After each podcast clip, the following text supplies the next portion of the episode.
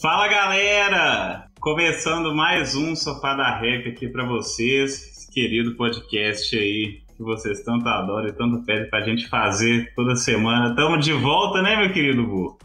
Mais uma semana aí cumprindo essa querida agenda sobre os esportes. E se você está gostando do nosso podcast, já sabe, siga a gente nas nossas redes sociais, arroba Sofá da Rap, tanto no Instagram quanto no Twitter. E também siga a gente aqui no YouTube, também nas plataformas digitais. Para você que está ouvindo aí quinta-feira, já sabe, né? Siga a gente aí, tanto nas plataformas digitais quanto no YouTube. Tudo é sofá da rap, né, meu querido Gu? Tudo é facinho de achar, muito tranquilo, muito fácil aí para o pessoal. E se você também está gostando do nosso querido projeto, basta entrar no Apoia-se que vai estar tá aí na descrição do seu querido podcast. Basta acessar lá que você vai poder ajudar a gente com diversos planos. Tanto aí, se você quiser participar com a gente, indicar alguém para vir, indicar algum tema, vão ter lá diversos temas e diversos tipos, né, meu querido Marquinhos, que você pode estar ajudando a gente e vai estar contribuindo com a gente a seguir esse querido projeto, tá certo? E hoje, meus queridos, nós estamos aí seguindo a agenda de esportes e seguindo a agenda do que a gente estava propondo aí para o mês de abril. E hoje o tema é sobre a presença feminina no esporte. Vou ler um pouquinho rapidamente para contextualizar vocês aqui esse texto que o nosso querido Marquito realizou. E vou estar lendo aqui agora para vocês. Maria Lenk, Daiane dos Santos, Maria Esther Bueno, Marta e Maura Imagem essas são algumas das mulheres brasileiras expoentes em diversas modalidades esportivas. Todavia, quando se pensa em esporte no Brasil, o primeiro lugar lembramos o futebol, em especial o futebol masculino. Nos vem à mente os jogos da seleção brasileira ou do Campeonato Brasileiro. Mas por quê? Até o ano de 2012 não haviam competições femininas para todas as modalidades esportivas presentes nos Jogos Olímpicos. No Brasil, entre 1965 e 1980, diversos esportes eram proibidos para as mulheres. Hoje, enquanto jogadores de futebol recebem em média 6 mil reais por mês, as mulheres que participam da Série A recebem cerca de 2 mil. Por sua vez, falácias históricas e a desmotivação da prática de esporte para mulheres fazem com que exista também um abismo na prática universitária e amadora dos esportes. De acordo com a pesquisa, de acordo com as pesquisas, mulheres praticam 40% menos atividades físicas do que os homens. No ambiente universitário não é diferente. Uma pesquisa realizada em 2019 para a Copa Universidade Federal do Espírito Santo mostrou que enquanto o futsal feminino recebeu 11 equipes, apenas o masculino teve tiveram aí esqueci um pouco o português agora 31 times inscritos. Porque aí as perguntas que a gente vai estar tá trazendo aí para a galera. Por que temos menos mulheres praticando esportes? Por que durante tanto tempo práticas esportivas femininas foram proibidas? E qual as principais dificuldades para a prática esportiva feminina, seja ela no profissional ou amadora ou no ambiente universitário? O nosso papo de hoje é sobre a presença feminina no esporte, falando sobre o âmbito profissional, mas sem esquecer do esporte amador e universitário. E por isso convidamos hoje para o Sofá da Rap nossa querida Liana Coelho, jornalista e criadora do Mulheres no Esporte Oficial. Dá um oi pra galera aí, Liana. Oi, gente, um prazer estar aqui. Obrigada pelo convite. Tenho certeza que vai ser um bate-papo bem bacana. Boa, minha querida, muito obrigado por aceitar o nosso convite. E também ela, Luísa Boareto, ou toda Tim, para quem conhece ela aí de Ouro Preto, ela que é jornalista e comentadora de programas esportivos. Dá um oi pra galera aí, Luísa. E aí, gente, tudo bem? É um prazer estar aqui. Eu que já estava acompanhando o podcast de vocês. Hoje eu vou poder compartilhar isso uma personagem aqui, então é isso aí. Boa, massa demais. Já tava, né, o convite a gente já fazendo aí para vir antes. Chegou o momento de estar aqui com a gente nesse momento tão especial que você adora. Lembrando também quem tiver aí vendo a gente ao vivo e mandando pro pessoal aí, mandando um salve, a gente vai estar mostrando aqui pro pessoal. Então, galera, eu gostaria primeiro, no caso, que você se apresentasse, começando por você, Liana. Conta um pouquinho de você pro pessoal, fala um pouquinho da sua trajetória aí, que todos nós somos muito curiosos em saber. Bom, é, eu sou Liana, sou jornalista, É, também sou pós-graduada em marketing e sou gaúcha, mas depois de um tempo fui morar em Santa Catarina e lá comecei a fazer minha faculdade de jornalismo, né? É, e desde criança sempre quis fazer jornalismo esportivo e durante a faculdade eu aproveitei esse momento justamente para colocar em prática daquilo que eu sonhava em fazer. Então todos os trabalhos que tinha na faculdade para para realizar, para fazer alguma coisa sobre é, é, esporte ou sobre jornalismo em si, qualquer trabalho que tivesse para fazer, eu tentava puxar o esporte fazer alguma coisa relacionada a isso. Então, durante toda a faculdade, eu já fui aprimorando né, essa, essa minha parte do jornalismo esportivo. É, fiz um meu trabalho de conclusão de curso, foi um livro, reportagem sobre os bastidores dos estádios de futebol do sul do país, onde eu fui sozinha até os dois principais estádios de cada capital, né, em Porto Alegre, em Curitiba, em Florianópolis, e fiz o, o, o, escrevi esse livro, que é, é um xodó e uma realização minha, e estou aí há 10 anos já no, no, no jornalismo esportivo, é, já, já atuei em várias frentes, né, comecei no jornal impresso, que foi sempre é, uma base para mim, gosto muito de escrever, então jornalismo impresso foi uma base para mim, é, comecei é, cobrindo várias editorias até chegar na, na, na editoria de esporte e aí é, ser é, contratada como setorista de futebol, né? Eu fui setorista de futebol do Figueirense e do Havaí, lá em Florianópolis, onde eu cobria todo dia jogo, é, cobria treino, fazia toda essa parte diária de acompanhamento dos clubes catarinenses, né? E aí surgiu a oportunidade de eu vir embora para o Rio. Atualmente eu moro no Rio, né? Moro aqui já há nove anos. É, vim embora para surgiu uma oportunidade de trabalhar como produtora de reportagem é, nos canais Globo, no Sport TV. Então foi também né, uma realização muito grande poder é, entrar no Sport TV, poder entrar no, num canal tão grande né, de, de esporte, de, de realização pessoal né, para mim. E lá é, eu atuei como é, produtora de reportagem, também trabalhei no marketing do Sport TV e cobri grandes eventos como é, Copa do Mundo, Copa das Confederações, é, Jogos Olímpicos. Foi é, foram várias realizações profissionais e aí a partir daí surgiram outras oportunidades. É, fui para a área de assessoria de imprensa, fazer um pouquinho do outro lado, né, sem, sem estar na, na, na parte de veículo de comunicação, mas na parte de assessoria de imprensa. É, fiz parte da equipe de comunicação da Nissan, que era uma das patrocinadoras dos Jogos Olímpicos e Paralímpicos da Rio 2016. É, eu fazia assessoria de 31 atletas entre olímpicos e paralímpicos, então foi uma experiência gigantesca, né? Acompanhar os jogos de perto, vivenciar tudo isso e também, principalmente, por viver com atletas, né? De, de ponta, é, acompanhando toda a parte de toda a evolução deles até competição, né? Cobrir os jogos de fato em loco foi uma experiência inesquecível. E aí tive a oportunidade de retornar para o futebol em 2017. Eu vim, é, fui para a comunicação do Fluminense Futebol Clube na parte de assessoria de imprensa também, produção de conteúdo no geral para o clube, principalmente no futebol, mas eu atendi a outras áreas, até que surgiu a oportunidade de ser, de fazer assessoria de imprensa para o futebol feminino, né, que foi um projeto abraçado pelo clube a partir de 2018, e aí a gente entrou nessa frente de comunicação, até chegar à temporada de, de, de, pandemia, né, que, que a gente parou um pouco, e aí eu comecei a tocar um projeto pessoal chamado Mulheres no Esporte, que é onde eu falo, entrevisto, faço é, episódios com entrevistas com mulheres que fazem a diferença no esporte, sejam elas atletas, ex-atletas, é, jornalistas, profissionais da saúde que trabalham no esporte. É um projeto pessoal que se tornou profissional e que tem me dado muitas, muitas realizações. Massa demais, viu, minha querida? Quanta história, viu? Nossa senhora, se você for contar tudo que você já fez aqui, dá um Falei episódio... demais, né, gente? Não, que isso. Se for contar tudo, só dá um episódio só seu aqui também. Ah, Muito obrigado. Se me deixar, eu fico falando, viu? Eu adoro.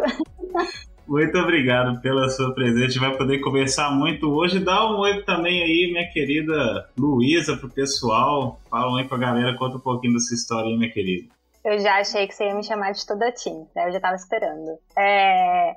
Nossa, depois da, da Liana eu fiquei até sem graça. Eu tô engatinhando aí ainda. Meus primeiros contatos com esporte, com certeza, foi com a minha mãe, porque a minha mãe, ela foi professora de educação física a vida toda. Então eu sempre fui a filha da professora de educação física que era obrigada a praticar todos os esportes, mas eu também amava. Então era uma desculpa. Então eu fazia desde futsal, vôlei, basquete, balé, jazz e, e tudo que envolvia esporte, é, é coletivo ou individual, contando atletismo, eu gostava muito. E, e, eu acho que eu sempre tive essa minha alma curiosa e foi quando eu fui para o jornalismo. Então, dentro do jornalismo, eu descobri várias, várias frentes que eu sempre amei mas o, o esporte estava comigo e o futebol também. Então, logo na faculdade eu já fiz a participação é, no bate-bola do Gloss, do Futebol Clube, na web rádio da UFOP. E foi o meu primeiro contato assim com rádio mesmo e podendo opinar sobre futebol, contando sobre futebol. Então foi muito importante para mim. E eu sempre, além de, de querer entender o futebol, eu jogava também. Então, assim, eu gostava de jogar, então eu sabia as normas, as regras. E quando alguém virava para mim e falava, mas você sabe o que é impedimento? Meu Deus, a mulher, quando fala que gosta de futebol ou gosta de esporte, ela tem que saber muito mais que um homem. E justamente isso que eu também trouxe no meu TCC, o meu trabalho de conclusão de curso, foi um rádio documentário sobre mulheres torcedoras.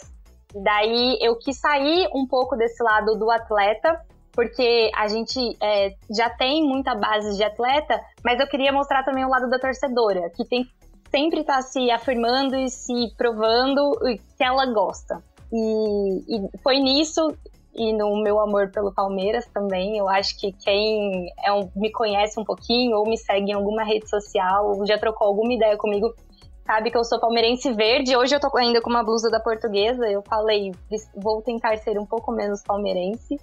Então eu coloquei aqui uma blusa da, da minha eterna loser, que o Fluminense roubou, né? Mas isso a gente deixa para outros momentos. E, nossa, me perdi. Tá estranho, eu só tô me vendo.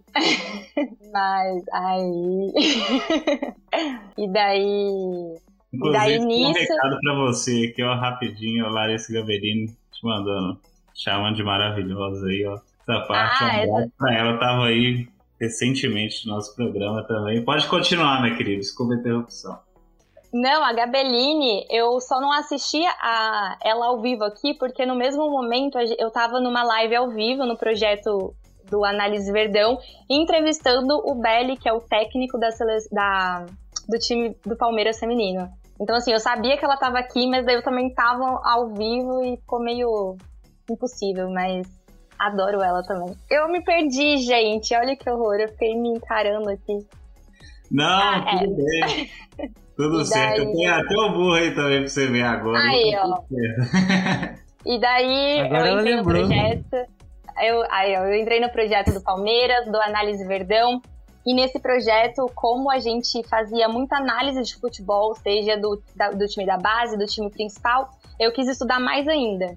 Então foi quando eu fiz mais cursos pela CBF ou curso por fora de análise mesmo do futebol. E hoje em dia eu sou trabalhando na CBN e eu tô indo ali pelo caminho também do esporte e aproveitando que eu tô em Araraquara e a gente tem a grande é, time da Ferroviária que foi aí campeã da Libertadores nesse ano de 2020 e 2021, né?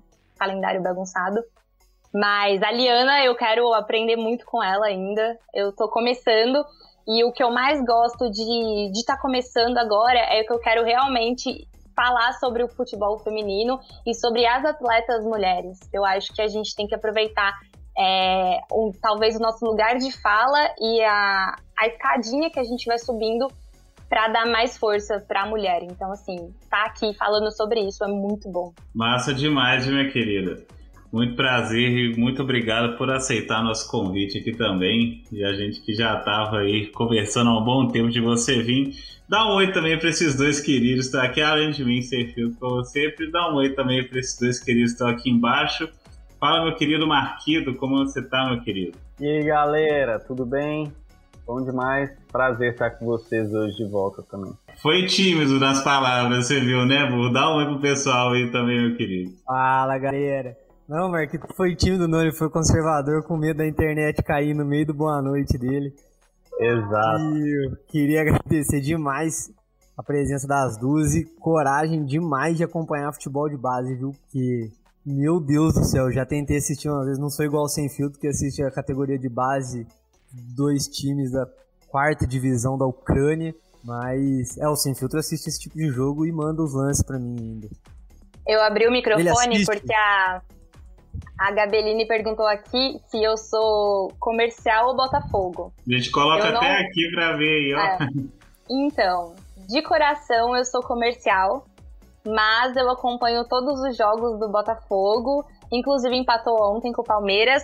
E eu também ia nos jogos de base do Botafogo e do comercial. Daí eu já puxei o burro falando de base. Eu amo copinha, eu amo. Eu e a, o, a copinha aqui no interior Não, de São Paulo é uma é... coisa. Jogo sub-12, sub-13, ah. sub-15. Que merda do Brasil, é. Eu, eu não gosto. Eu respeito quem gosta, mas eu. Não, eu comecei, na, eu comecei a usar o YouTube ao vivo muito antes da pandemia, meu querido. E vocês estão de prova aí, só mandava o jogo estranho. É. Inclusive, Marquito, mandar um abraço aqui, ó, nosso querido Henrique Palhado mandou que você está muito bonito, viu? Hoje. Não é todo dia. É, né? é, no futebol, é no futebol de base que acontecem as melhores histórias. É. Não, ah, não, com certeza. O glamour de série Mas pro jogo falta, falta tática. É, é, é na Série B que é, os cachorros tá campo, é. é na base que que quebra o carro do, é. do SAMU. É a gente, enquanto jornalista, Ué. também toma latinha de, de, de, cerveja na cabeça, passa por poucas e boas jogo de, de interior, assim, jogo de, de base, é difícil. Feminino, então, que, que, que ninguém dá bola, que a gente vai na raça, meu Deus. Eu não tive, eu não tive essa experiência de futebol feminino assim de cobrir, mas do futebol amador, é. nossa senhora, do futebol amador é, é, por aí também.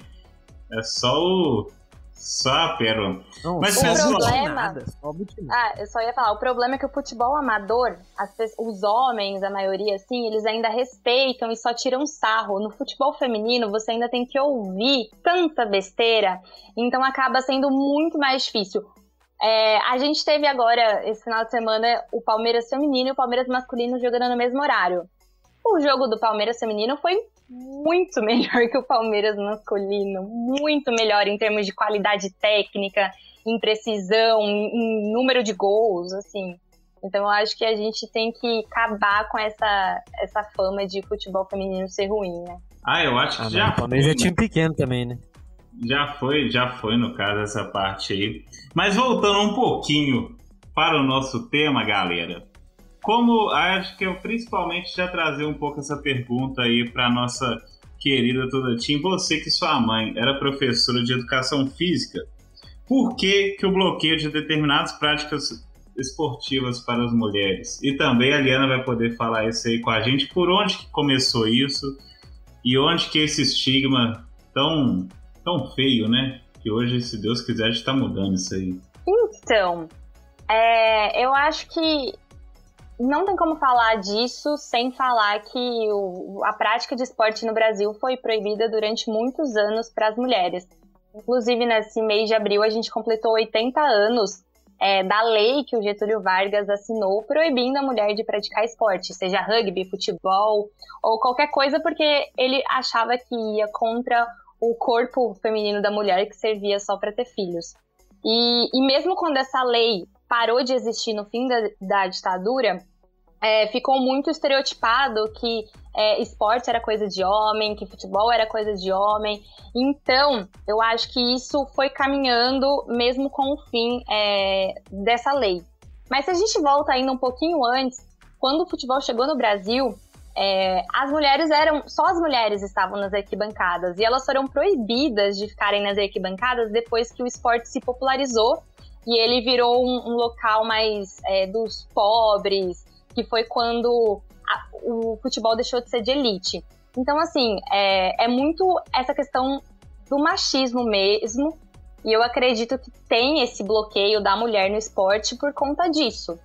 Que é machismo, que é coisa de homem, que como é, no esporte você acaba suando, você acaba tendo que ter músculo, as pessoas ainda achavam que isso era só coisa de homem. Graças a Deus, assim, eu nunca passei por isso em questões de família, porque a minha mãe mesmo, como professora de educação física, ela sempre incentivou seja eu, seja minha irmã, minha prima ou qualquer pessoa, a praticar. E eu também sempre pratiquei de balé a futebol. Então, assim, é, esse problema dentro de casa eu não tive, só que na escola, em todos os lugares, a, a cultura machista tá ali.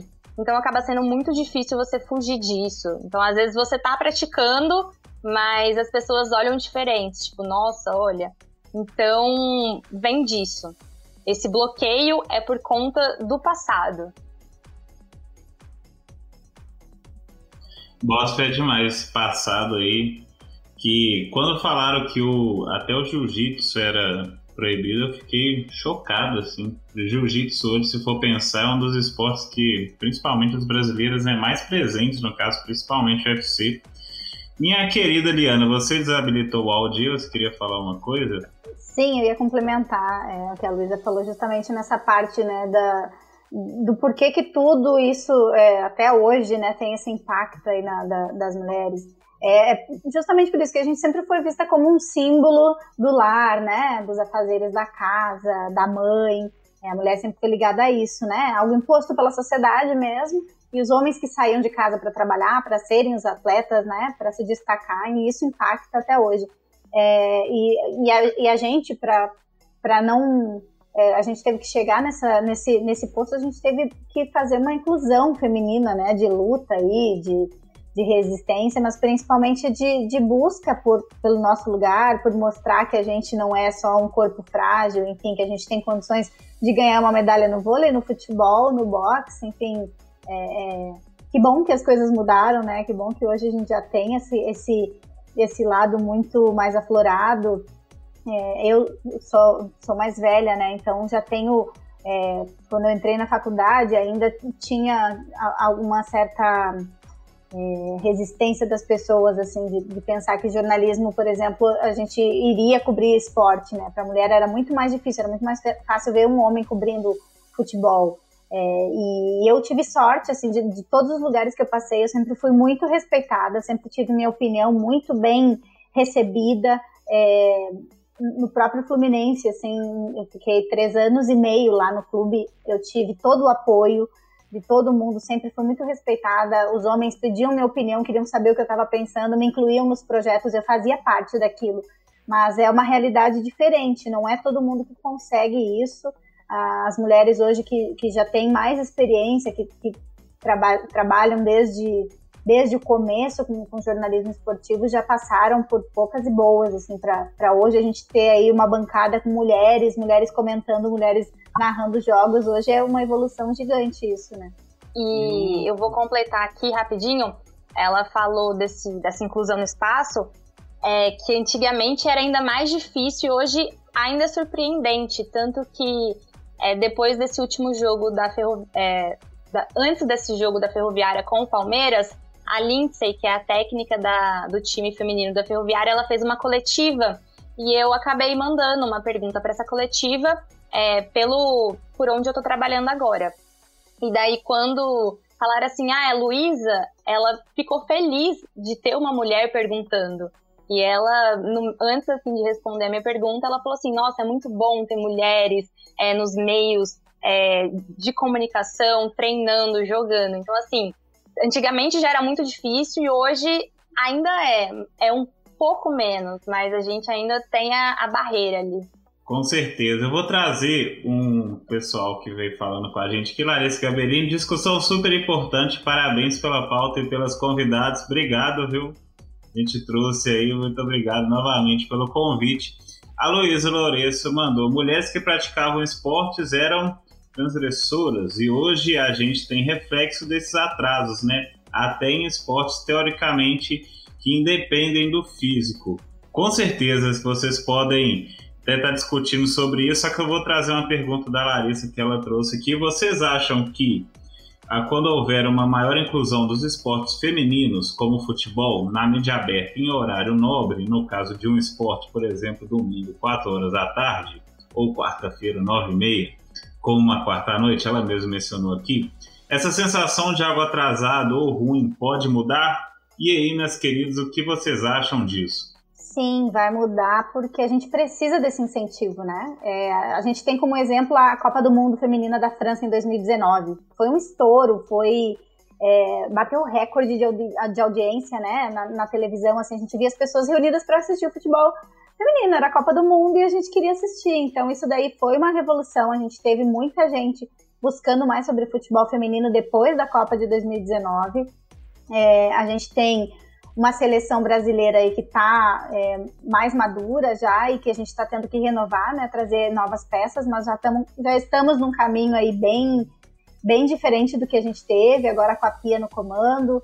É, eu vejo muito futebol de base, falando mais de futebol mesmo, né, eu vejo muito futebol de base crescendo, fico muito feliz por a gente ter várias competições agora, algo inimaginável há cinco anos, e agora a gente já tem competições além de Campeonato Brasileiro, a gente tem Libertadores, a gente tem os estaduais, é, essa imposição que a Comebol colocou nos, nos, nos, clubes, no futebol masculino, de ter um time feminino, é, foi uma imposição, foi uma obrigação, mas ajudou muito assim a, a, a evoluir o esporte. É, no Fluminense mesmo a gente tinha categorias de base a partir do sub-12. O Fluminense foi campeão brasileiro sub-18 agora. Então, assim, é, são coisas que a gente vê que, o clube mesmo está inserido nesse, nesse, nesse esquema, né? As meninas do Fluminense, elas, elas treinam no mesmo CT que a base de Xerém, que é uma base super vencedora do Fluminense masculina, e as meninas têm a mesma estrutura do futebol masculino, né? Tem academia, tem departamento médico, tem toda a equipe técnica, e, e claro que a gente ainda está muito, né? Faz, foi 2018 que o Fluminense começou com o futebol feminino os clubes, né, obrigatoriedade 2018. Então são três anos aí que ainda tem muita coisa para acontecer, né? Mas que bom que os clubes já estão se mobilizando, que a gente está vendo é, que essas, essas competições estão acontecendo, os clubes estão querendo realmente fazer com que o futebol é, feminino também tenha o seu valor aí na TV, né? No, no, no espaço que o, que o masculino também é, já é dono, né? Então, deixa eu ver como que eu posso completar. É, o Campeonato Brasileiro Feminino do ano passado, ele tinha rodadas de jogos numa segunda-feira, três horas da tarde. E isso você sabe que ninguém vai parar para assistir o futebol feminino segunda-feira, três horas da tarde. E é, durante uma, um curso meu na CBF, eu perguntei, é, abriram a roda de conversa ali, eu perguntei se, se mudasse esses jogos, por que, que não, não colocava num horário melhor? E o que acontece? Esse ano, o Campeonato Feminino Brasileiro, ele está sendo é, passado na Band e em outros canais de TV. E isso a gente já ganhou um horário mais nobre. Então agora a gente tem jogos de domingo 8 horas, tem jogos é, em horários que as pessoas vão parar para assistir. Então, com certeza, é muito importante essa inclusão na TV aberta é, seja na TV aberta ou na TV paga, como Sport TV, TNT. E isso ajuda muito na inclusão. E, e, esse lance também da Libertadores obrigar os times que participam a terem é, a equipe feminina é uma obrigatoriedade que também foi muito importante para o futebol feminino. A gente sabe equipes que só montaram é, um time feminino por conta disso, por conta de ser obrigatório, e agora eles estão investindo mais. Eu digo isso até do próprio Palmeiras, que o, o departamento de futebol feminino tinha sido é, cancelado e retornou agora em 2019 porque é obrigatório. Então é assim, a gente precisa dessas coisas que são obrigatórias e desse espaço para incluir, para justamente é, tentar tirar esse atraso. Massa demais, a gente também acha. Meus queridos, vocês têm alguma pergunta para elas? Barquito e Burro, vocês estão caladinhos aí hoje? Sim, queria é, aproveitar, trazer um ponto, né? Até vem disso que a Larissa fez a pergunta que a Luísa e a Liana já comentaram, que é a discussão da semana aí entre a Rapinoe e o Draymond Green foi justamente sobre isso, de ir nessa nos pontos, nos, nas organizações, nos clubes, para equiparação salarial ou proximidade salarial entre mulheres e homens é, no esporte, né? Que é, que é um grande problema também. Até a Rapinoe, maior jogadora de futebol da atualidade, não ganha nem perto do que um, um jogador mediano de futebol recebe de salário. E o que vocês acham também, trazer um pouco do, da visão de vocês nesse ponto. Não só falando sobre o futebol, né? Lógico, Draymond Green é jogador de basquete, então também trazer outras modalidades aí, como é, o basquete ou o vôlei, etc. Eu vou puxar aí o, o futebol.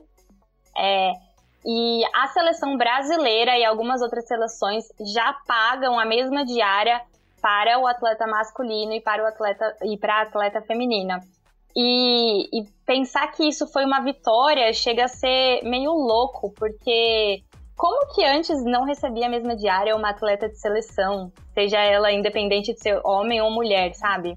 Então são essas vitórias que precisam de voz, de luta, e são coisas que ainda acontecem. Essa, essa diferença do salário, a gente vê é, a diferença de quanto ganha uma atleta de times é, Corinthians, Ferroviária, Palmeiras e quanto ganha no masculino e no feminino.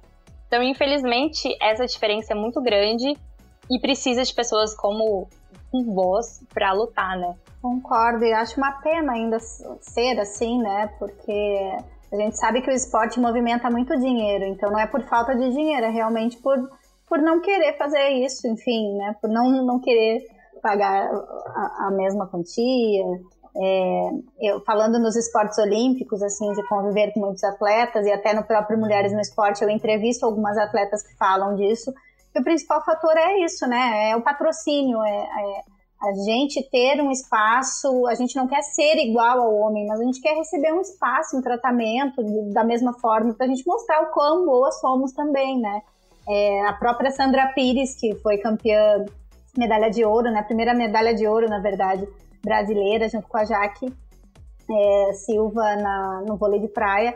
Ela conta num dos, na, na, nessa entrevista, né? Ela fala que na época elas ganhavam muito menos que os, que os meninos do vôlei de praia. E elas foram, elas trouxeram uma medalha de ouro primeiro. Então, assim, como assim que elas iam ganhar menos? E elas conseguiram é, equiparar o salário naquela época, 1996. Mas porque elas bateram de frente. Então, de repente, aí a gente tem 30 anos aí de, de uma luta que ainda é muito difícil, mas que, pelo jeito, está se encaminhando para a gente conseguir é, né, para a gente ser valorizada, para a mulher ser valorizada no esporte, independente da, da área, né? Outra, outra entrevistada que, que participou do Mulheres no Esporte é a Adriana Araújo.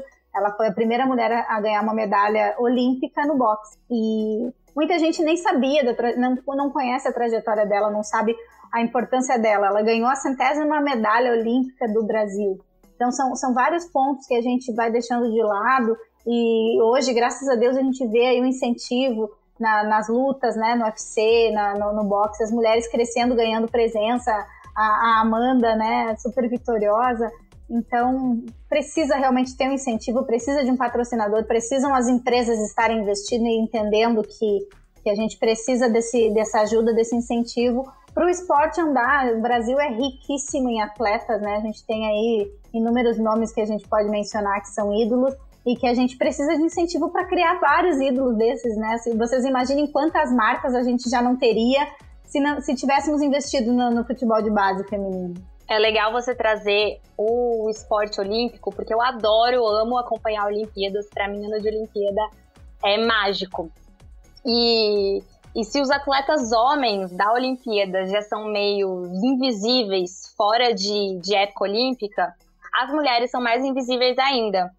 E isso é muito, muito doido, porque uma atleta, ela treina a vida toda para representar o Brasil e, e acaba sendo uma figura invisível. Então é exatamente isso, tem que lutar e imagina quantas medalhas de ouro a gente já perdeu porque o país não investe no esporte. Então é bem louco pensar isso. Eu tenho muito medo, às vezes, de falar algumas coisas e ser entendido do jeito que eu não quero ser entendido. Mas é uma coisa que, igual, vocês são pessoas, jornalistas é um esportivos. Belo, é um belo modo de Não, iniciar. não, eu vou, eu vou, eu vou contextualizar para entender o que eu, o que eu tô querendo dizer. Então vocês realmente acompanham, pô, fui eu que mandei mensagem pra Liana e vi todas as. Todas não, porque não deu tempo, mas vi as entrevistas, tudo no Instagram.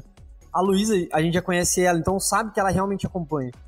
Então vocês estão falando com propriedade sobre uma coisa que vocês realmente entendem e que tem que ser incentivado. Eu também acho que tem que ser incentivado o esporte feminino, tanto em universidade como na escola. Pô, é muito normal na, minha época de escola tinha time de vôlei, basquete, futebol feminino para jogar interescolas e o feminino tinha de vôlei e olhe lá, entendeu? Então, tipo assim, é muito comum isso, só que muitas pessoas que realmente reclamam disso, de por exemplo, ah, a Marta recebe tanto é, no San... acho que ela jogou no Santos, me corrijam se eu estiver errado, ela jogou em algum time do Brasil e ela não recebia nada perto do que um jogador ruim do Santos masculino recebia.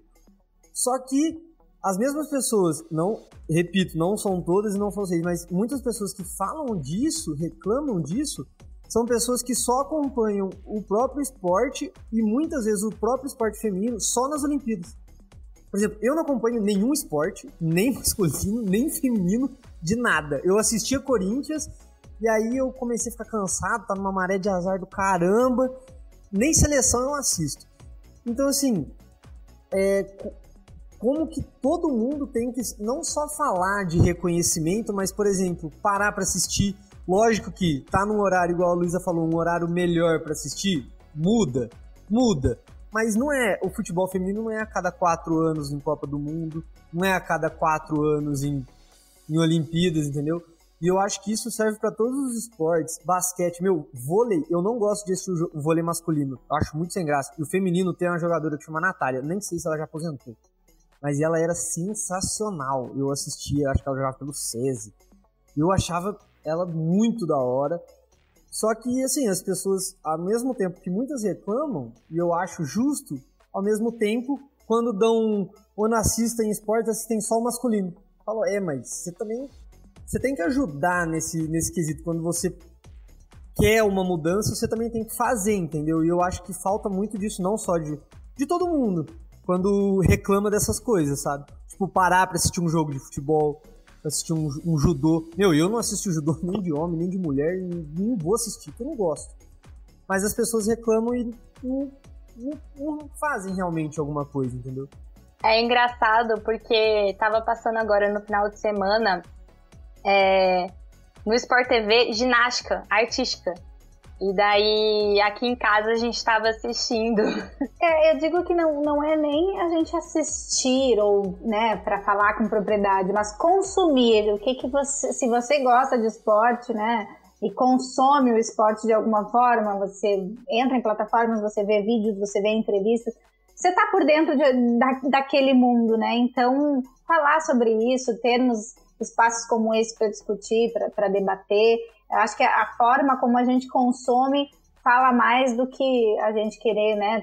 Ter, que saber tudo, decorar tudo. É, às vezes também dá uma enjoada, assim, né? Por exemplo, trabalhando com futebol, a gente acaba ficando imersa nesse mundo e às vezes quando tu tá de folga tu não quer nem saber, mas é algo muito pelo contrário, tu tá sempre ligado, tu sempre tá sabendo, sempre tá por dentro. Então, são coisas assim que que faz parte do nosso dia a dia, né? Como até influencia no que, que você vai ler, no que, que você vai escutar. Você acaba ouvindo podcast de esporte, você acaba lendo coisas sobre esporte. Então vai muito do que você consome que entra no seu dia a dia, né? Sim, e uma coisa que, por exemplo, é... vai mudando também conforme as pessoas consomem, né? Porque, infelizmente, tem muitas coisas que.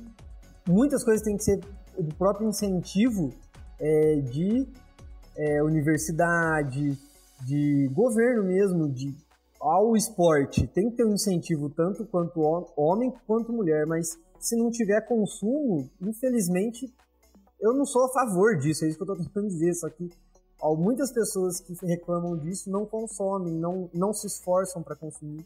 É, então... É perfeita a sua colocação, porque é, é justamente isso que acontece. As pessoas não, não assistem e falam mal do futebol feminino, por exemplo. Só que eu já cobri muito jogo de futebol de base masculino que era um porre, era um saco ter que cobrir aquilo, e eu tava lá cobrindo, e era jogo ruim. E aí quando vai ver o feminino tem jogo muito melhor. Então, assim, as pessoas acabam julgando antes, passando essa impressão, assim, fazendo um julgamento sem, né, sem conhecer, é, é um, é um preconceito, né? Você tem um preconceito de algo que você não consome, que você não assiste, e lógico que não vai ser 100%, a gente ficou quatro décadas proibidas de jogar, então É, é, tudo passo por passo, é degrau por degrau para conseguir de fato ter. E olha que, apesar de tudo isso, a gente tem uma jogadora que é, é a melhor do mundo. Então, quantas vezes a Marta foi a melhor do mundo, entendeu? São coisas assim que a gente pensa, meu, a gente tem a melhor jogadora do mundo, ganhou tudo. E mesmo assim, ah, não ganhou a Copa do Mundo, beleza, mas tipo, é difícil. Agora tu pensa, a mulher ganhou, é a melhor do mundo, ela é brasileira, e mesmo assim, principalmente os homens vão lá criticar. Ah, mas porque o Neymar, né? por, por, que, que tem que ter essa comparação? Por que, que não pode elogiar, gente? Ela é brasileira também, sabe? Por que não dizer que bom que temos a Marta? Não, isso com certeza. E eu procurei última coisa que eu procurei, que eu não achei, que foi na Europa uma vez, e acho que foi proibido homens ir num jogo e só podiam ir mulheres e, e crianças, filha, não sei. E falaram, ah, não vai ter ninguém. Eu procurei aqui, eu não achei. E lotou o estádio, tipo assim, encheu. Eu não lembro em qual país que foi, mas foi assim, e foi uma festa, todo mundo ficou, caramba, isso é pra mostrar que muitas vezes a mulher não vai igual vocês falaram vocês vão trabalhar, mas imagina uma mulher que vai e aí tem que ficar ouvindo besteira para torcer, para ver um jogo. E aí eu pesquisei aqui que eu vi que a primeira é, mulher, né, Edna Alves, é, de um que foi a primeira mulher a, apitar um jogo masculino no Mundial de Clubes, que foi, se eu não me engano, foi esse último. É, eu procuro, é na ó, FIFA 2020. Foi o último Mundial de Clubes, foi a primeira mulher a apitar. E tá, estão acontecendo várias coisas assim, de Libertadores, de mulheres apitando. Isso também é muito legal, porque é participar, né? Tanto no jornalismo, quanto jogar, quanto apitar. A Edna, ela atualmente, ela é uma das melhores árbitras do futebol brasileiro. E eu digo isso independente de ser homem ou mulher. Ela é a que tem menos erros, é, menos tudo. Ela controla muito bem o jogo, controla muito bem o time, ela sabe é, comandar. E é muito legal ela tá ganhando essa visibilidade. Inclusive, ela estava na final do, do, do, jogo que você falou aí, não só da Libertadores, mas também é, do Mundial. E, e, a FIFA acabou reconhecendo ela antes até da CBF reconhecer.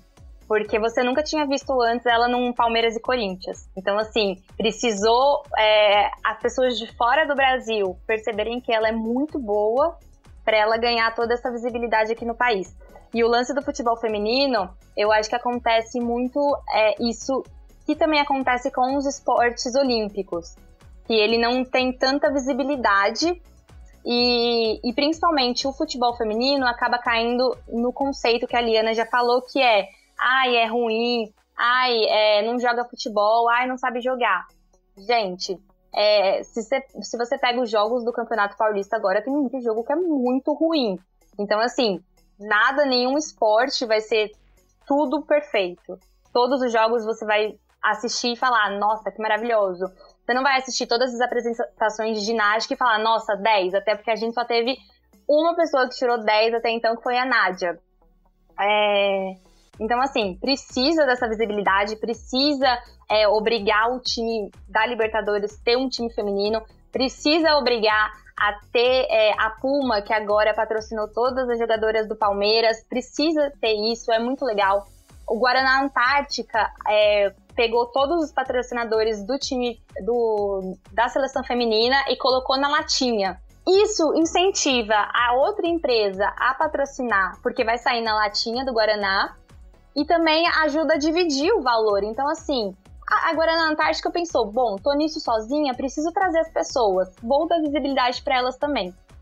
E, e, é muito legal ver. É, a gente teve na última Copa do Mundo da Rússia mulheres que foram pela primeira vez no estádio de burca, porque era proibido.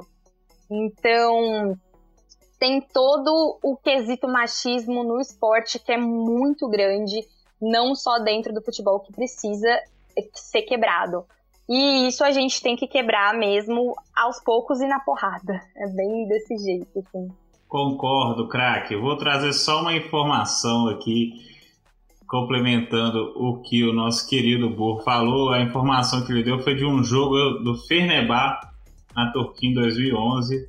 nosso querido Marquito trouxe essa informação aqui pra gente. Aí agora você estava falando um pouco da questão né, da primeira árbitra, também foi a questão da luta, né? É, trazer até um exemplo que foi bem bacana que eu vi esses dias, que foi a Mackenzie Dern, ou Dern, não sei o sobrenome dela. Ela que é brasileira e derrotou a esposa da Amanda Nunes, isso semana passada. E essa semana as duas estavam brincando, os dois menininhos junto dela. Você vê que assim tem uma questão que é muito diferente do que o, qualquer esporte masculino que você não vê isso. Com certeza você não veria dois lutadores com seus filhos depois brincando depois de uma luta. E eu queria trazer um pouco para a parte da Ariana, que você que veio lá do interior do Rio Grande do Sul, um pouquinho mais experiente que a gente aí, você tinha até mesmo como influências e referências no caso outras pessoas do que a gente tem. Como que você vê com esse tempo, como você vê como que passou e principalmente como você vê que essas mulheres foram tomando espaço e até mesmo você se tornando referência para outras pessoas também, no caso. Como você vê isso? Quem me dera ser referência, mas eu gosto de compartilhar justamente por isso, né? Pra gente, uhum. por essa troca mesmo. Mas sim, é, por eu ser mais velha, é, eu tenho 36 já, gente, vou revelar a idade aqui, tá? Uhum.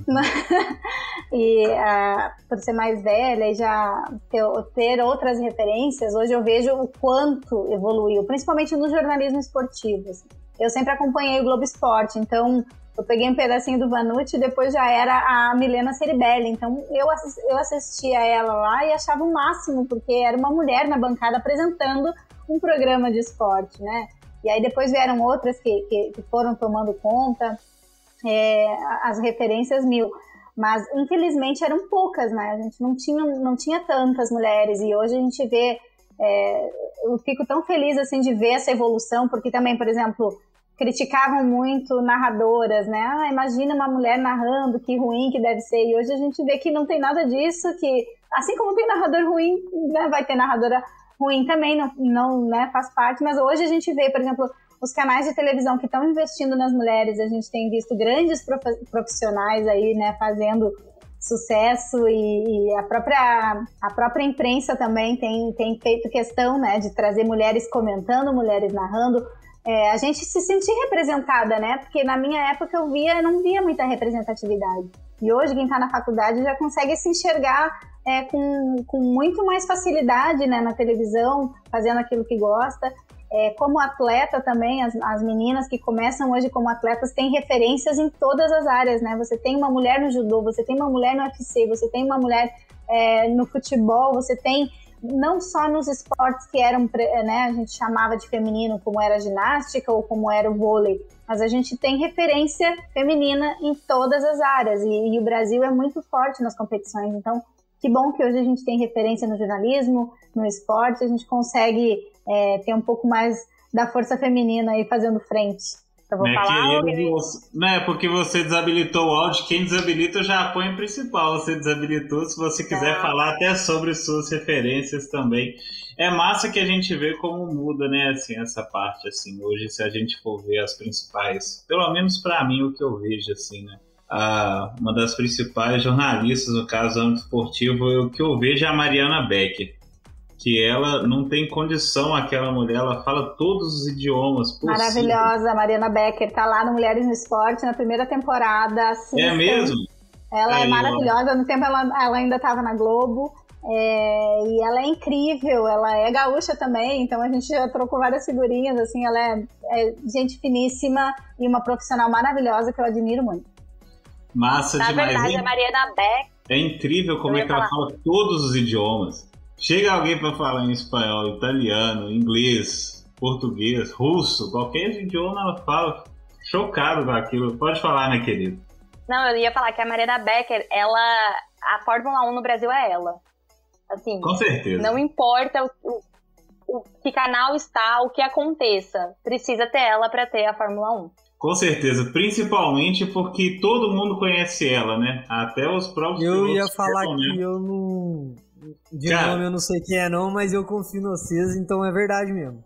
Cara, você é uma pessoa. Eu odeio assim, F1. Coloca aí no Google, Mariana Becker, vai aparecer a cara dela, já vai ter visto ela, com certeza, passando com lá, entrevistando Hamilton e a galera toda. Com certeza. Não, Inclusive, você pode ver no Mulheres não Esporte, na primeira Fórmula temporada. Você pode ver aí, ó.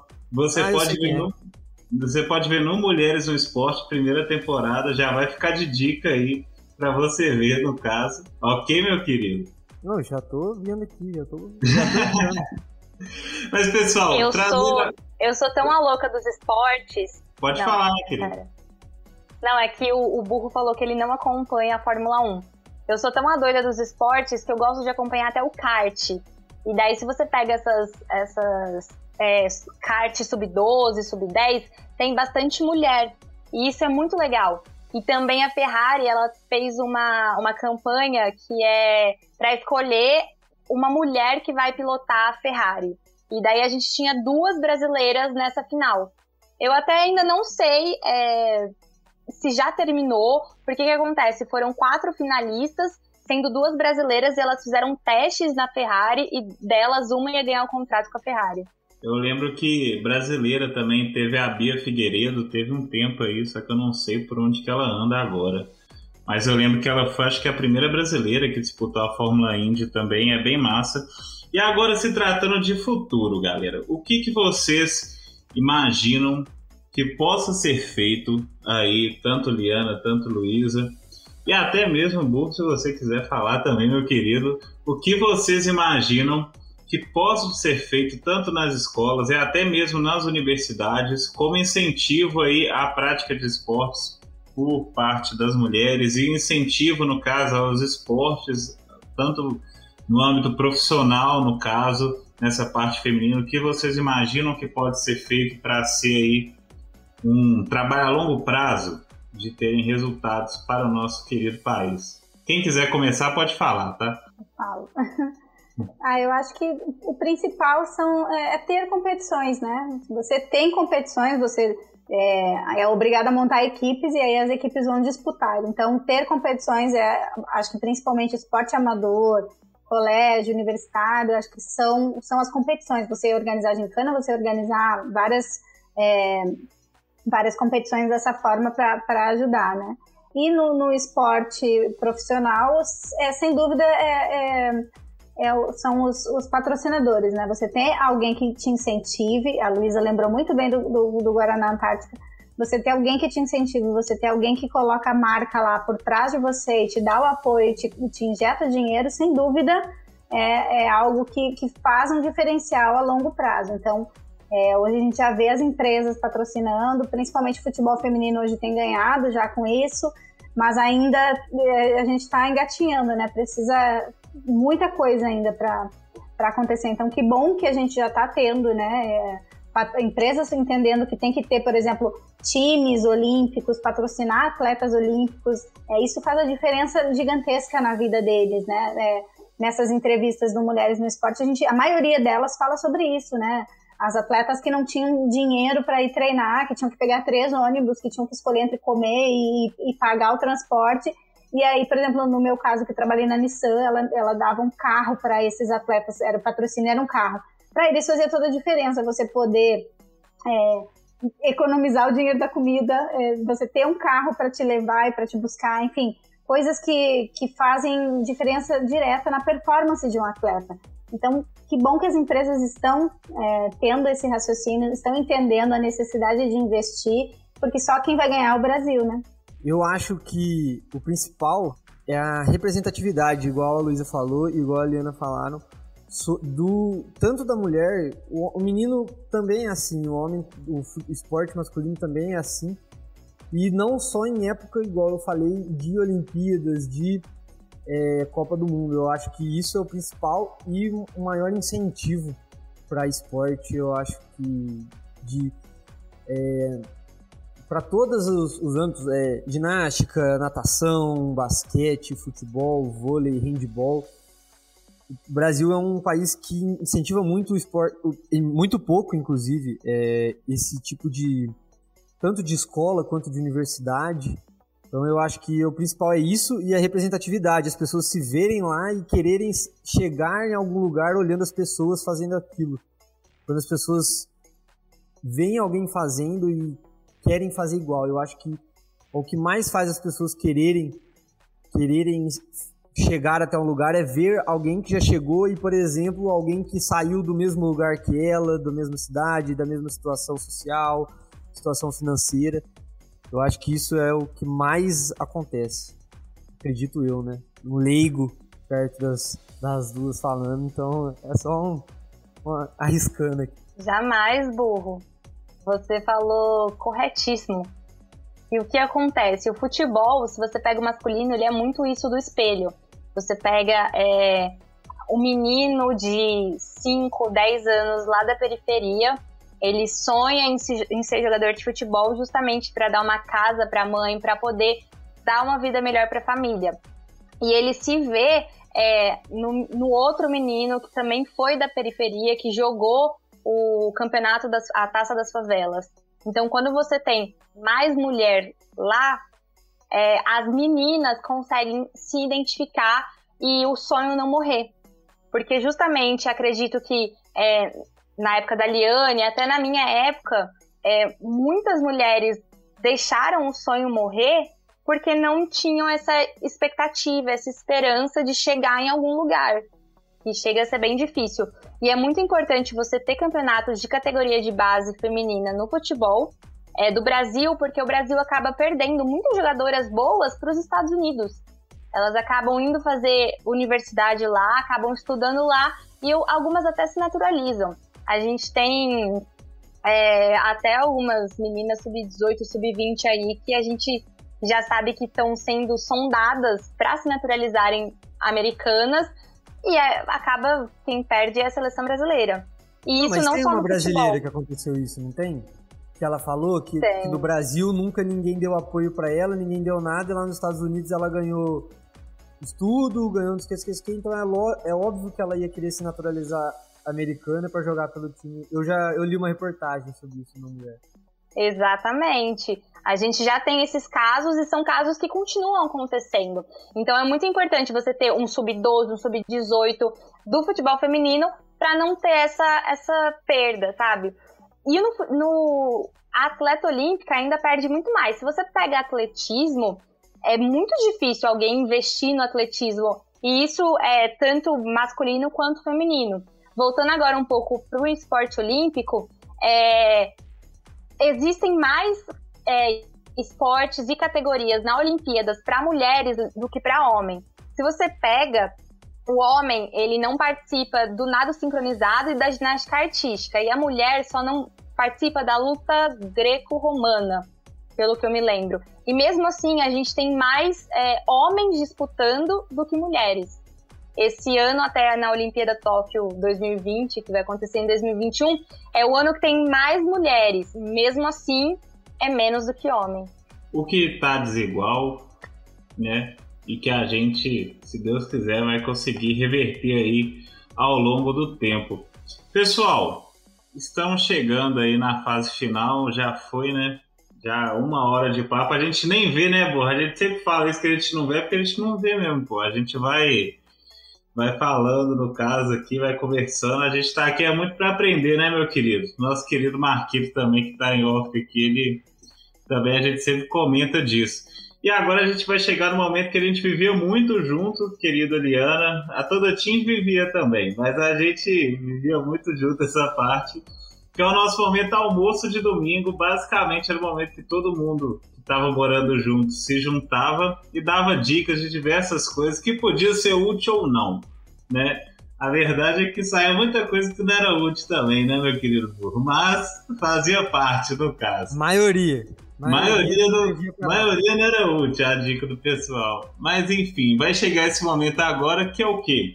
Que vocês e a gente também vão trazer dicas para essa galera que está escutando a gente aí, seja agora ou seja na quinta-feira sobre o tema ou sobre outra coisa que vocês quiserem falar, que está aberto no momento.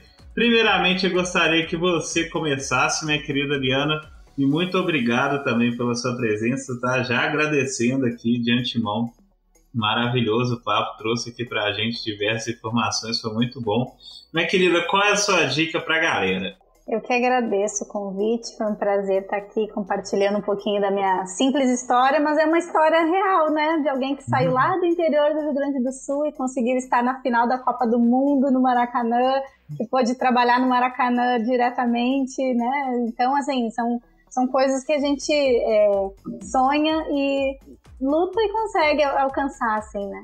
Bom, é, uma dica de podcast que eu escuto, que eu gosto bastante, é o Rodada Tripla, do Globoesporte.com, que é com a Bárbara Coelho, com a Ana Thaís Matos e a Amanda Kestelman. Elas falam sobre tudo, principalmente né, sobre futebol, mas elas falam sobre esporte, com vários convidados bacanas. É, e são três mulheres fazendo, então vou, vou, vou vender meu peixe aqui falar das mulheres no esporte, né? As meninas são super profissionais, Bárbara arrasando no, no, no, esporte espetacular e está no Mulheres no Esporte na primeira temporada também, Bárbara Coelho, super querida e profissional. É, Ana Thaís Matos arrasando aí nas bancadas, comentando o jogo, né? Pioneira aí nesse, nesse sentido é, atual, né? E vale muito a pena uh, ouvir esse podcast, é bem bacana. É, um livro que eu gostaria de, de, deixar como dica também é o Para Heróis, que é da Joana de Assis, ela é repórter do Sport TV. O livro dela fala sobre, é, é, além de ser uma mulher escrevendo, né, uma jornalista, ela fala sobre atletas paralímpicos com quem eu tive o prazer de trabalhar e admiro muito a força, a coragem, a garra desses profissionais. São pessoas que superam muita coisa e vencem, e são atletas e são heróis acima de tudo. Então, muito legal esse livro para heróis. E claro, vou vender meu peixe, gente. Vão lá no Mulheres no Esporte oficial, no YouTube, no Instagram, no Facebook. São, foram duas temporadas até agora. Ao longo desses 10 anos de jornalismo esportivo, eu convivi com muitas mulheres, entrevistei muitas mulheres, falei com muitas mulheres que fazem a diferença no esporte. Então, lá a gente tem atletas, ex-atletas, profissionais é, que da saúde que trabalham no esporte, jornalistas, mulheres que fazem a diferença, tipo Daiane dos Santos, é, a Mariana Becker, que a gente já falou aqui, né? É, a, tem várias meninas aí que, que estão se destacando, atletas, jornalistas. A Bárbara Coelho fala muito dessa trajetória também, saiu lá do Espírito Santo e, e, e conseguiu chegar lá no, no, num dos principais jornais da Globo, né? Então fica aí o convite para vocês conhecerem um pouco mais desse projeto meu. Massa demais, muito obrigado pela sua presença. Colocamos todas as suas dicas aqui. Foi a, o podcast Rodada Tripla. A gente vai colocar também em quinta-feira, para quem está escutando a gente aí, vai estar tá na descrição para o pessoal. Também o livro Para Heróis e também o seu querido seu querido canal Mulheres no Esporte, maravilhoso. Inclusive, você falou, a gente chamou uma atleta paralímpica de lá também, que não pôde participar com a gente aqui hoje por conta de horário, que foi a Daiane Silva. Inclusive, a gente achou por lá também.